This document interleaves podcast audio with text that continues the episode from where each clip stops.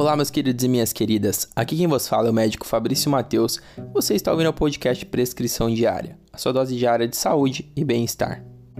No episódio de hoje eu vou comentar sobre duas dicas para você ter mais foco, para você melhorar a sua saúde e também a sua vida no geral.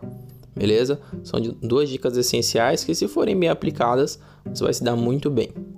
A primeira delas é não ser multitarefa, é não focar em várias coisas ao mesmo tempo. Por quê? Porque se você acaba criando uma confusão mental, entendeu? O seu cérebro ele não consegue ficar distinguindo é, diversas tarefas ou planos, enfim, coisas simultâneas. Então procure sempre focar na atividade presente, no momento presente, entendeu? Então, se você está fazendo atividade física, foca sua energia toda em atividade física. Se você está lendo, foca aquele momento apenas em leitura. Se você está assistindo um filme que seja, foca naquele filme. Porque quando o nosso pensamento começa a divagar, isso se torna um problema para a tarefa principal. E isso também é válido para a questão de, de fazer várias tarefas ao mesmo tempo. Às vezes a pessoa ela quer ler, cozinhar, atender o telefone, tudo de uma vez. Aí fica complicado, entendeu? Em alguns casos até é válido, por exemplo, tarefas que são feitas no piloto automático. Então, se você dirige para o trabalho todos os dias e aquilo já se tornou natural para você. Nesse caso, você pode ir ouvindo algum podcast, tipo prescrição diária ou qualquer outro que vá te ajudar em alguma área, vá te causar e despertar interesse, entendeu?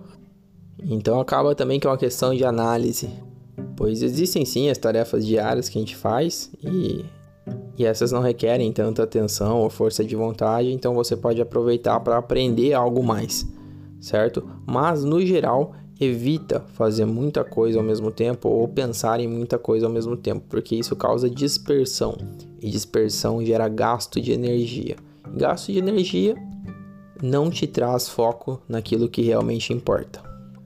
E agora a segunda dica para ter mais foco, para focar naquilo que realmente faz sentido na sua vida, é gerar um ambiente que lhe seja favorável.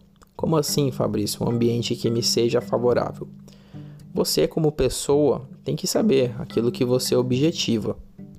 Você quer ter uma saúde melhor, você quer se alimentar melhor, você quer criar algum hábito que te traga benefícios como leitura, meditação. Então, ok.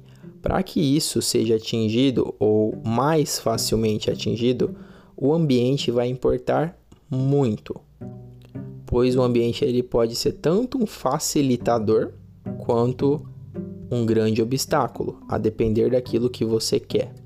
Então, se você sabe as coisas que você quer, procure manipular, adaptar o ambiente ao seu redor para que lhe favoreça, entendeu? Então, se você quer ler, é lógico que você não vai estar num ambiente em que existam muitos ruídos, muitas distrações.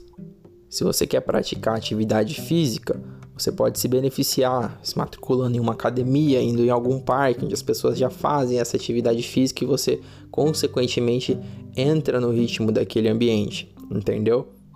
E isso é válido para várias outras coisas. Aí cada pessoa vai fazer a sua autoanálise. E quando eu falo em ambiente, a gente também tem que tomar cuidado com o inverso, pois às vezes a gente se deixa levar pelo ambiente, mesmo em tese não tendo como objetivo o que aquele ambiente proporciona.